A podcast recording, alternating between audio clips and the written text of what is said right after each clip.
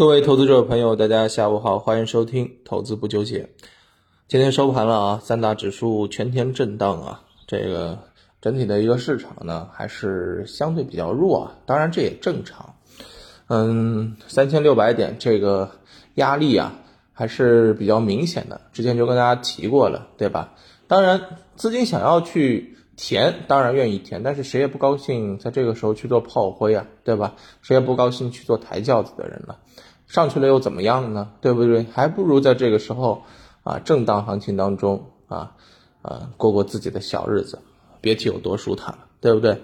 那今天整体的一个市场呢，还是呈现出相对比较活跃的一个走势啊，嗯，有涨有跌啊，涨的啊，我们应该也知道，对吧？相关的一些这个。啊，这个半导体走的还算不错啊，然后呢，特高压、鸿蒙啊、电力、物联网这些都还表现不错，医药板块也还行，嗯，然后呢，跌的呢就是元宇宙啊、云游戏、煤炭啊这些是跌的比较多的。那么这种有来有回啊，你来我往，这个我们投资者应该也熟悉了，是吧？那么今天在节目当中想跟大家来聊一聊一个板块啊，这个板块呢，我觉得非常有聊的必要性啊。什么呢？就是消费啊。消费这个板块为什么有聊的必要性呢？因为首先一方面啊，呃，虽然是消息刺激吧，啊，但是我们其实在可以看到啊，在盘面当中这两天，像什么养老啊、医药啊。啊，食品啊，酿酒啊，这些好像又开始活跃了啊！特别你去看一下这个贵州茅台，不知不觉好像又到了啊这个 挺高的这个位置了啊，闷声不响啊，这是在发大财的这个节奏啊，对吧？消费板块这两天最近一段时间还是比较活跃的。那么我们想今天着重跟大家来聊一聊啊，这个消费板块它到底有没有机会？啊，其实也不是有没有机会，这个板块我们该怎么做好准备？我觉得这样子讲的话更加的，呃，合适一点。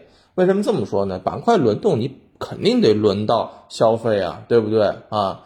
那么，首先第一点啊，在做判断之前，我要先看一下这个资金的表态，对吧？这资金的表态啊，一提到这个，大家就知道我要去找谁了。找北向资金呗，是不是？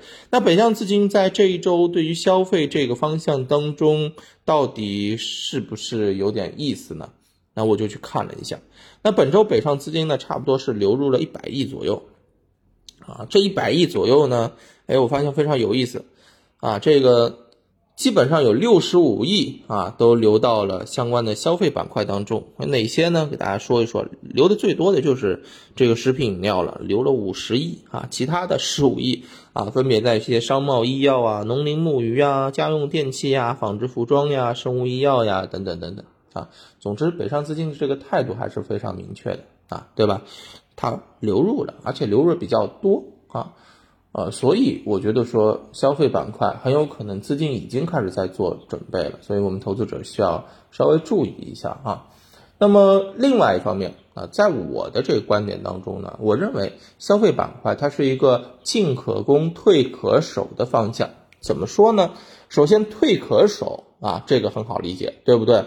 那么为什么这么说呢？我们来看一下这波行情啊，是从十一月十一号开始，然后当时呢，这个消费正式把这个接力棒啊交给了高景气板块手里面，然后呢，这高景气板块开始有了这样一波行情啊，到现在为止啊，累计的这个涨幅也挺丰厚了。然后呢，很多高景气的这个板块呢又已经创新高了，对不对？上方空间有限了，所以现在上涨的一些高景气品种都必须得有消息的一个刺激，你不刺激。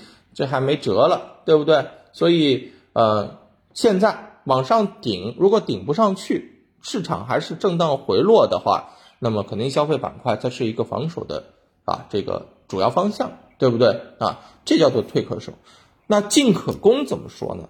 进可攻呢，就涉及到啊，其实目前的一个年末行情，或者说是啊往年的这种情况，我们要知道啊，这个。嗯，其实看一个，大家可以去翻一个数据，什么数据呢？叫做啊，社会消费品零售总额啊，你会发现每年差不多都从十月份之后啊，十一月份、十二月份开始，可就砰砰砰往上涨了啊。什么原因？你想想看，十一月双十一的电商节啊，十二双十二对吧？然后海外各种节日，圣诞呀等等等等，然后到一二月份就是啊传统的春节了，这不都是消费旺季吗？对不对？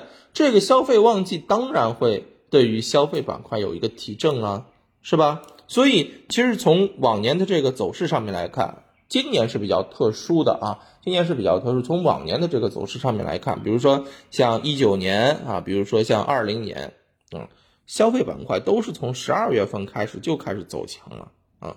那么一九年的那一波走了百分之十五，的同年上证指数涨了百分之八，然后呢，二零年啊，上证指数走了百分之。百分之这个七啊，这个消费板块是走了百分之十八，你看基本上都是超额表现，所以呢，我是觉得说啊，这个从趋势上面来讲啊，如果消费板块能够调整到位的话，它在后面是一个跨年行情进攻的方向，这就叫做进可攻，退可守，对不对？这个逻辑是非常的嗯，这个好理解的。所以呢，其实我觉得说啊，如果能够往上冲，那么。自然，我们可以去做一指数啊。如果三千六百点往上冲，我们自然可以去做一些这种高景气板块的这种延续，甚至可以去做一些券商，对不对？助涨助跌嘛，啊，那么这样子的话，可能消费板块会啊稍微啊再缓一缓啊，这样子这个进可攻的这个概率就会更大一点。那么如果说顶不上去了，那么就是短期的退可守，我觉得大家可以去观察一下这些表现，对吧？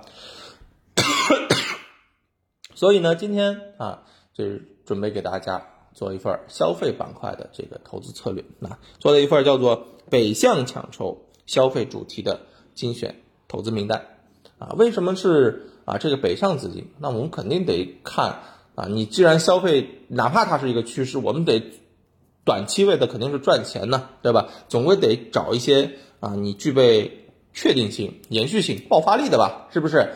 你从短线来讲，我肯定先从这个爆发力的这个角度上面来说嘛，是不是啊？那么北上资金抢筹的一些品种，往往它短期的爆发力就会比较强，是吧？那短线也齐活了，所以呢，我们更多的是倾向于北向抢筹的一些品种来给大家去做一些啊这个布局啊。那么我们先来看一家上市公司啊，这家上市公司呢叫做这个金域医学。